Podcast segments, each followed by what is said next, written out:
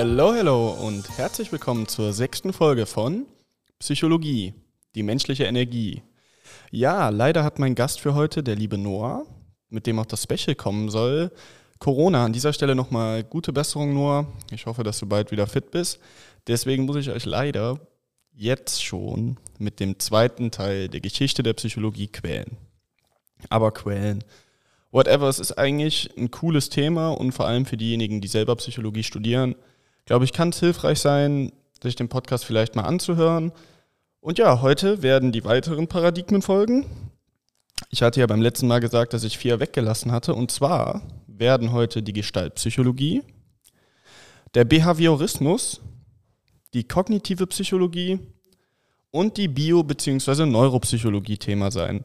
Darüber hinaus habe ich mir gedacht, heute packe ich ans Ende noch eine kleine Wissensabfrage, damit ihr selber auch ein bisschen abchecken könnt, habe ich überhaupt zugehört oder war ich eigentlich die halbe Zeit nur am Pennen? Naja, so viel zur Inhaltsangabe. Los geht's, ab, rein ins Thema.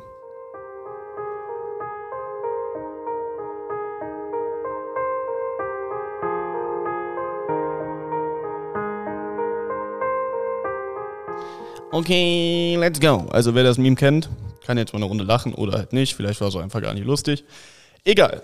Das erste Paradigma, was ich euch heute vorstelle, ist die Gestaltpsychologie. Das ist die Gegenposition zum Elementarismus. Und die Gestaltpsychologie beschäftigt sich mit Wahrnehmungsphänomenen. Die Kernaussage der Gestaltpsychologie ist, dass Verhalten nicht in den Begriffen seiner Einzelteile verstanden werden – als einen Satz könnte man sagen, das Ganze ist mehr als die Summe seiner Teile. Wie kam man auf diese Annahme und wie kam die Idee überhaupt auf? Da gab es als Experiment das sogenannte Phi-Phänomen. Dabei leuchteten zwei Lichter im Abstand von 60 Millisekunden hintereinander auf. Obwohl es zwei einzelne Lichter waren, war es bei 60 Millisekunden so, dass man als Beobachter das Gefühl hatte, dass sich das Licht bewegen würde und dass es keine zwei einzelnen Lichter sind. Wenn man unter 30 Millisekunden die beiden Lichter schaltet, hatte man das Gefühl, dass es einfach ein Licht ist. Und erst bei über 200 Millisekunden sah man beide Lichter. Das ist eine der Grundannahmen, warum das Ganze mehr als die Summe seiner Teile ist. Wäre es nämlich so, dass man alles ineinander zerlegen könnte, käme es nicht dazu, dass man bei 60 Millisekunden eine Bewegung wahrnehmen würde. Das ist ein Widerspruch zum Elementarismus, und ist das Phänomen, womit wir sozusagen die Gestaltpsychologie bzw. die grundlegenden Annahmen erklärt haben. Im Rahmen der Gestaltpsychologie gibt es die sogenannten Gestaltgesetze. Ich lese die einmal vor. Ich werde die jetzt nicht genauer erklären. Die meisten sind selbsterklärend und wen es dann noch tiefer interessiert, der kann die einfach nachgoogeln. Die sind relativ bekannt. Und zwar haben wir einmal das Gesetz der guten Gestalt, Prägnanz. Darüber hinaus das Prinzip der Geschlossenheit. Dann das Prinzip der Kontinuität, das Prinzip der Ähnlichkeit, das Prinzip der Nähe und das Prinzip des gemeinsamen Schicksals. Als kleiner Hinweis, wenn ihr euch das anschaut, ihr werdet sehen, das ist total intuitiv. Das sind so Sachen wie das Prinzip der Geschlossenheit. Wenn wir jetzt einen Kreis sehen, wo ein Stück rausgeschnitten wurde, denken wir trotzdem an einen Kreis. Das sind echt relativ grundlegende Dinge, die aber im Rahmen der Gestaltpsychologie als Gestaltgesetze definiert wurden. Die Postulate der Gestaltpsychologie sind folgende. Die Gestaltpsychologen sehen keinen Unterschied zwischen Wahrnehmen und Denken und Lernen findet durch Einsicht statt. Darüber hinaus gibt es den sogenannten Transpositionseffekt, der ein Problem für die Konditionierungstheorien darstellt. Und zwar reagieren Organismen auf die Relation zwischen Stimuli und nicht auf den Stimuli selbst. Als Beispiel hatten wir in unseren Vorlesungsfolien Vierecke einmal ein ganz kleines Viereck und dann ein mittelgroßes Viereck. Und daneben war ein mittelgroßes Viereck zu einem sehr großen Viereck. Und dann war es so, dass man immer auf das größere Viereck reagiert hat, obwohl man eigentlich auf das mittelgroße Viereck konditioniert werden sollte. Dementsprechend war eine weitere Grundannahme, wodurch die Gestaltpsychologie das klassische Konditionieren kritisiert. Kritik an der Gestaltpsychologie sind erstmal, dass die Erklärungen sehr nebulös sind. Das ist nicht replizierbar und auch nicht besonders objektiv. Darüber hinaus ist es sehr anti-analytisch. Und ja, nebulös ist, glaube ich, der beste Begriff dafür. Klar, irgendwo sieht man, dass da Anhaltspunkte für da sind, aber trotzdem kann man es halt nicht replizieren oder vernünftig anwenden. Das zweite Paradigma, was ich heute vorstellen werde, ist der Behaviorismus. Die meisten von uns werden das schon mal gehört haben. Ich glaube, doch, nach der Psychoanalyse und der Person von Sigmund Freud ist das wohl wahrscheinlich das zweitbekannteste Paradigma der modernen Psychologie. Zunächst einmal unterschied man in zwei Arten des Behaviorismus. Den methodologischen Behaviorismus nach John B. Watson, das ist auch der Ursprung. Darüber hinaus der metaphysische bzw. radikale Behaviorismus nach B.F. Skinner. Und später gab es noch die Ströme des Neo-Behaviorismus sowie des zielgerichteten Behaviorismus. Zunächst mal der Behaviorismus nach Watson. Die historischen Vorläufer sind die Evolutionstheorie sowie der Funktionalismus. Es gibt keine Trennung zwischen Mensch und Tier. Das Gehirn wird dabei als Blackbox angesehen. Das bedeutet, dass ein Reiz von außen kommt, er wird im Gehirn in der Blackbox verarbeitet, allerdings ist das völlig uninteressant und was wir beobachten, ist daraufhin das Verhalten bzw. die Reaktion. Aber alles, was in der Blackbox passiert, ist für uns nicht interessant. Die Postulate des Behaviorismus sind, zunächst einmal können bewusste Prozesse nicht wissenschaftlich untersucht werden. Und der Behaviorismus versteht sich als Wissenschaft. Dementsprechend ist das uninteressant. Darüber hinaus besteht das Verhalten aus Reaktionselementen. Watson war dabei allerdings nicht so radikal wie Skinner und definierte, dass das Bewusstsein das Verhalten wie ein Schatten begleiten würde. Da kann ich schon mal vorweggreifen. Der metaphysische bzw. radikale Behaviorismus nach Skinner, der nun folgt, sah das etwas anders. Skinner leugnete das Bewusstsein als separate Einheit. Der radikale Behaviorismus war sehr antimentalistisch. Und hier wurde der Blackbox-Ansatz nochmal extremer vertreten. Im Rahmen einer funktionalen Verhaltensanalyse legte Skinner folgende Faktoren fest. Erstens, es gibt das sogenannte respondente Verhalten. Das ist die Reaktion auf einen Reiz im Rahmen des klassischen Konditionierens. Da zu den Themen wird, wenn ich lernen und denken, lerne und dazu Podcast-Episoden mache, noch eine ganze Menge kommen. Dann das sogenannte operante Verhalten. Das ist ein instrumentelles Verhalten, das eine Konsequenz in der Umwelt herbeiführt, die sonst nicht eintreten würde. Und zuletzt die Definition von Lernen. Lernen ändert die Auftretenswahrscheinlichkeit von Verhalten in einer bestimmten Situation. Das hört sich ja relativ simpel an, hilft trotzdem mal, sich das nochmal zu Gemüte zu führen, weil den Begriff benutzt man so salopp und eigentlich macht man sich gar keine Gedanken, was das überhaupt bedeutet. Natürlich war Skinner auch großer Kritik ausgesetzt. Zunächst mal der klare Widerspruch zum Nativismus. Der Nativismus postuliert angeborene Eigenschaften, die Skinner konsequent leugnet. Im Rahmen historischer Gegebenheiten kam es auch in den 1960er Jahren, beziehungsweise auch schon früher, im Rahmen des Zweiten Weltkriegs, zur sogenannten kognitiven Wende. Dabei wurde der Behaviorismus allerdings nie widerlegt, das ist sehr wichtig, aber die kognitive Wende werde ich gleich auch noch einmal vertiefen. Der Neo-Behaviorismus nach Hull and Spence. Dabei unterscheidet man zwischen Verstärkung und Kontiguität. Kontiguität bedeutet das Lernen bzw. Konditionierung durch die reine räumlich-zeitliche Nähe von Reiz und Reaktion für das Bilden einer Stimulus-Reaktionsassoziation genügt. Demgegenüber steht Halls Postulat der sogenannten Triebreduktion. Verstärkung bedeutet für ihn Triebreduktion und die Verstärkung wirkt als Mechanismus, um eine gebildete SR-Assoziation aufrechtzuerhalten.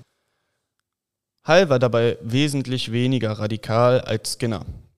Er leugnet nicht die Existenz von mentalistischen Phänomenen, aber er behauptet, sie sind keine Erklärung für das Verhalten. Darüber hinaus kann die Konditionierung laut ihm so weit erweitert werden, dass sie auch eventuell für das Bewusstsein anwendbar ist. Hall stellte auch eine Formel auf, um das sogenannte Reaktionspotenzial zu definieren. Die Formel lautet E gleich H mal D mal K minus I. Jetzt könnte man das Gefühl haben, man ist doch in Thermodynamik gelandet. Ist aber nicht so, ist ein bisschen einfacher. Also E ist das Reaktionspotenzial, das setzt sich zusammen aus H, Habit Strength, die sogenannte Gewohnheit, mal den Drive, das heißt der Antrieb, mal der Anreiz, minus I, die Inhibition, das heißt das Blocken. Natürlich war auch Hall Kritik ausgesetzt. Und zwar wurde an ihm kritisiert, dass die Triebreduktion alleine nicht ausreichend sei für die Erklärung von Verhalten. Darüber hinaus hat auch Hall die Zielgerichtetheit von Verhalten verneint, wodurch der zielgerichtete Behaviorismus nach Tolman entstand. Seine Postulate sind, das Verhalten wird erklärt als Reaktion auf ein Ziel hin. Darüber hinaus lernen Organismen, was zu was führt. Das heißt, sie lernen kein Verhalten, sondern Wissen. Der Erklärungsansatz für den zielgerichteten Behaviorismus ist das latente Lernen. Und zwar sind das Lernvorgänge, die komplett ohne Belohnung oder Bestrafung stattfinden. Ein Beispiel dafür war ein Experiment mit Ratten, die einen Weg aus einem Labyrinth lernen, auch ohne dass es Verstärkung gab.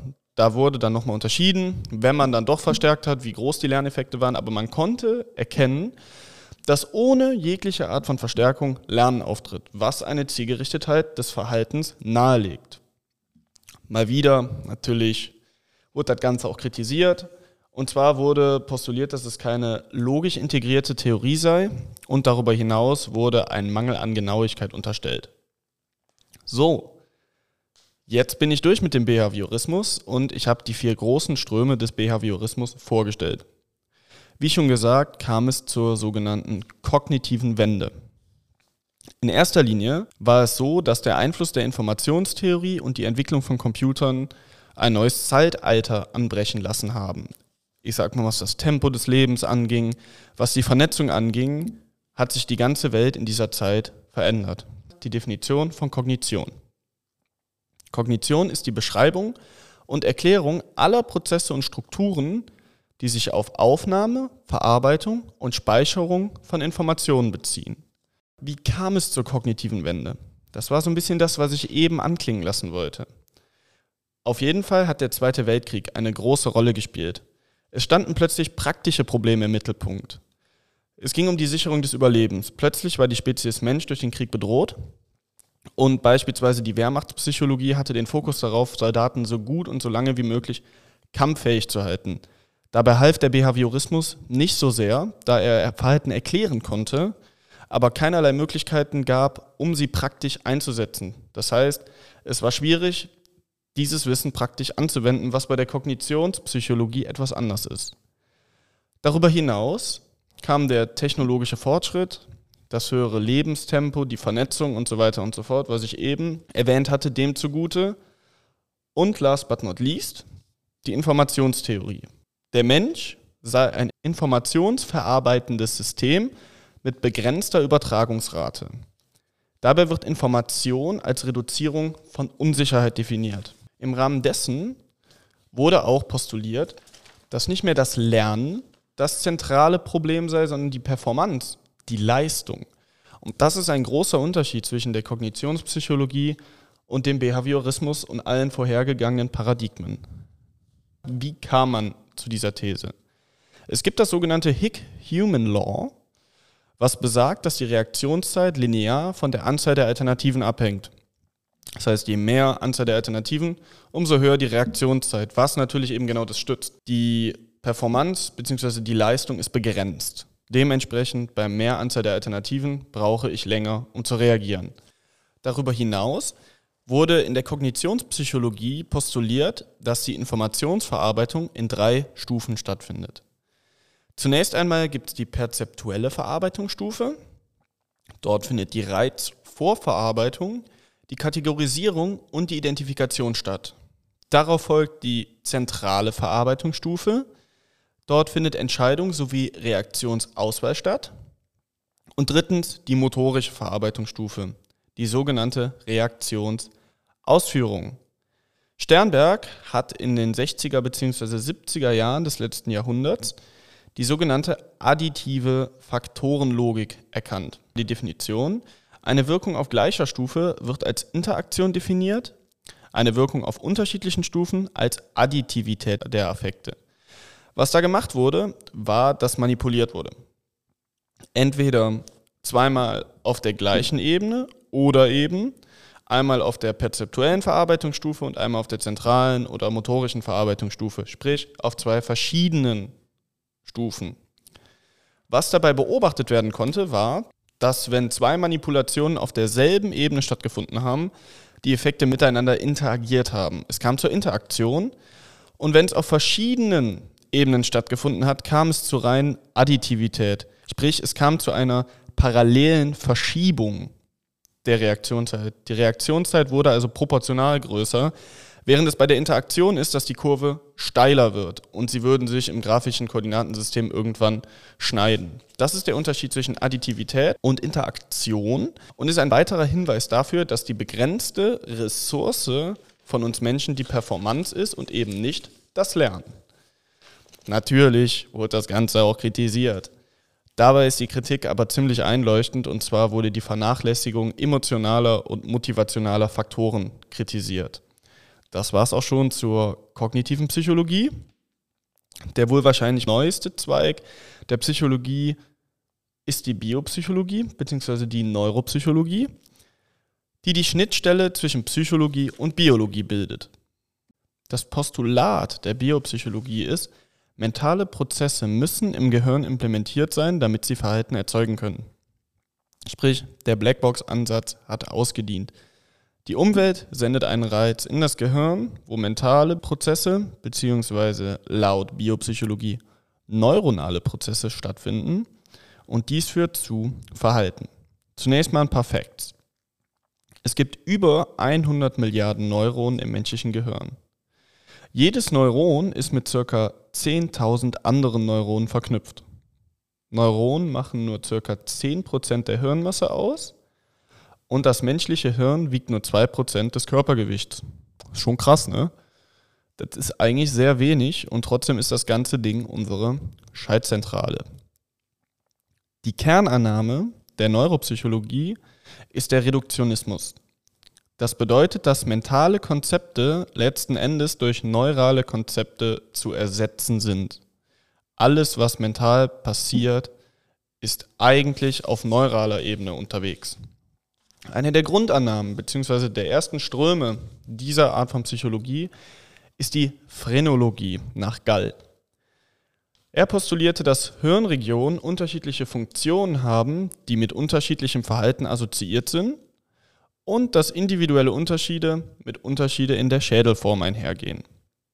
Den zweiten Punkt mit den Unterschieden der Schädelform, das wurde widerlegt bzw. nie bestätigt.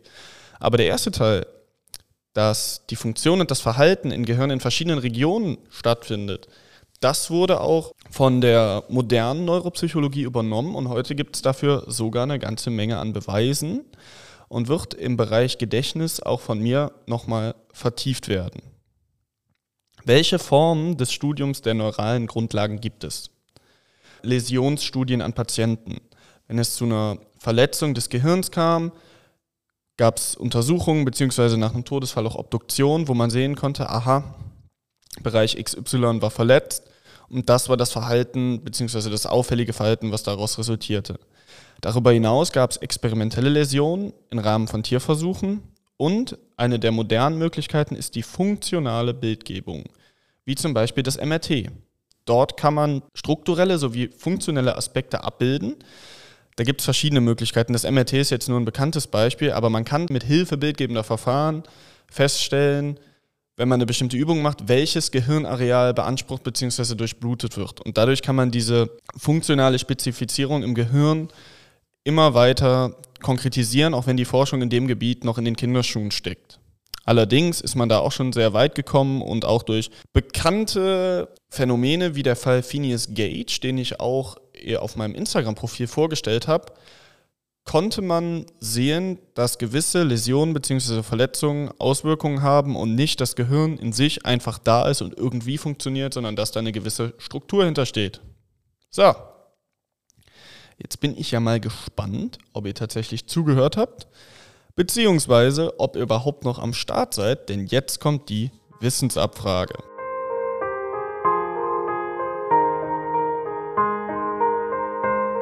Zunächst einmal die Gestaltpsychologie. Was ist die Grundannahme der Gestaltpsychologie?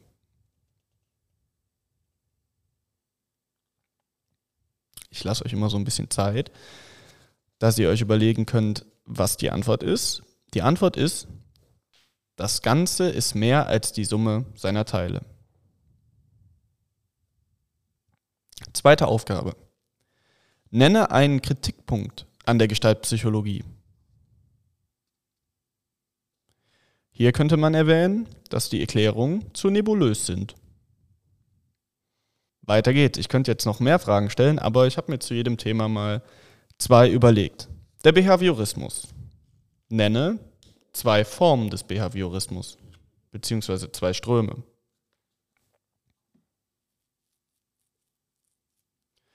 Es gibt insgesamt vier. Der methodologische Behaviorismus nach Watson, der metaphysische bzw. radikale Behaviorismus nach Skinner sowie der zielgerichtete und der Neobehaviorismus. Wenn man zwei davon genannt hat, wäre die Aufgabe bestanden gewesen. Nun zum radikalen Behaviorismus nenne zwei Postulate Skinners.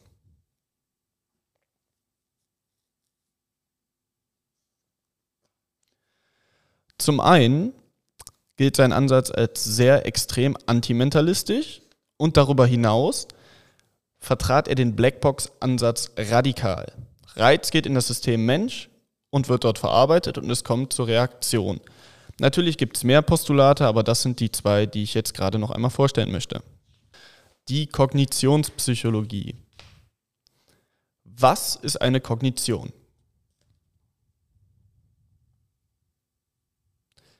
Das ist die Beschreibung und Erklärung aller Prozesse und Strukturen, die sich auf Aufnahme, Verarbeitung und Speicherung von Informationen beziehen.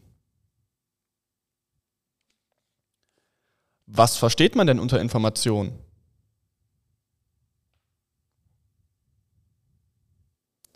Die Reduzierung von Unsicherheit.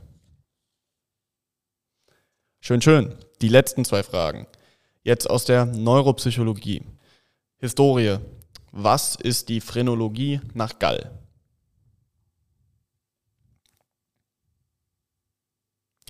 Es ist eine spekulative Lehre, nach welcher charakterliche und intellektuelle Disposition des Menschen bereits an der Form des Kopfes erkennbar seien.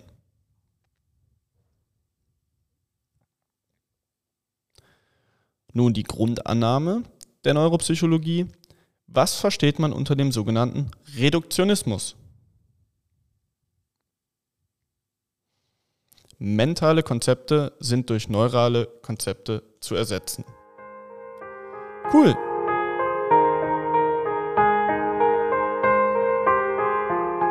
Ich sag mal so, vier gewinnt. Jeder, der die Hälfte der Fragen beantworten konnte, hätte somit bestanden. Und das ist ja das Ziel, zumindest von mir. Jetzt ist ja noch Blödsinn hier am Ende, obwohl ist ja kein Blödsinn. Vier gewinnt. Muss bei mir zumindest dieses Semester irgendwie der Weg sein. Ich habe ziemlich viel um die Ohren und mit anderen Projekten und so weiter und so fort. Deswegen, ja, schauen wir mal, ob und wie das funktioniert. Aber ich bin eigentlich ganz guter Dinge, vor allem was Geschichte der Psychologie angeht. Motivation, Emotion und Gedächtnis. Das ist bei uns eine Kombi-Klausur. Da sieht das Ganze ein bisschen anders aus, weil das habe ich ein bisschen unterschätzt. Das ist doch sehr viel. Aber ganz ehrlich, das ist der Basic Struggle, kennt jeder Studi. Irgendwie geht es immer weiter. Und schlimmstenfalls weiß ich dann fürs nächste Semester, Luca, nice try so ähm, studieren nebenbei, aber du solltest dem Ganzen doch etwas mehr Aufmerksamkeit schenken, weil ich doch ähm, sehr stark jetzt mich in letzter Zeit auf Job fokussiert habe und ja, ich muss auch sagen, mir macht es auch so viel mehr Spaß. Ich habe ja im Maschinenbaustudium sehr viel nur studiert und hatte den reinen Fokus da drauf. Und das war für mich halt einfach Gift, weil ich nicht so der Mensch bin, der dafür gemacht ist, da nur zu lernen und keine Ahnung, finde es halt auch irgendwie ein bisschen langweilig, weil das Einzige, was man, sorry, nach dem Lerntag hat, sind vollgeschriebene Zettel. Und ja, ich muss halt manchmal auch einfach was tun und mich auch austauschen und irgendwie Projekte bearbeiten und so weiter und so fort. Deswegen schauen wir mal, was das Selbstexperiment so gibt. Das war jetzt so ein kleiner Ausflug in mein, naja, nicht Privatleben, aber in mein Study Life so. Zunächst mal vielen, vielen, vielen Dank, dass ihr heute dabei wart. Vielleicht hören ja auch ein paar von meinen Kommilitonen zu. Ich hoffe, dass ihr vielleicht was mitnehmen konntet. Naja, und auch viel Erfolg für die Klausuren. Es geht ja bald los und dafür auch nochmal alles Gute an dieser Stelle. Und ich wünsche noch einen schönen Tag. Macht's gut. Ciao, ciao.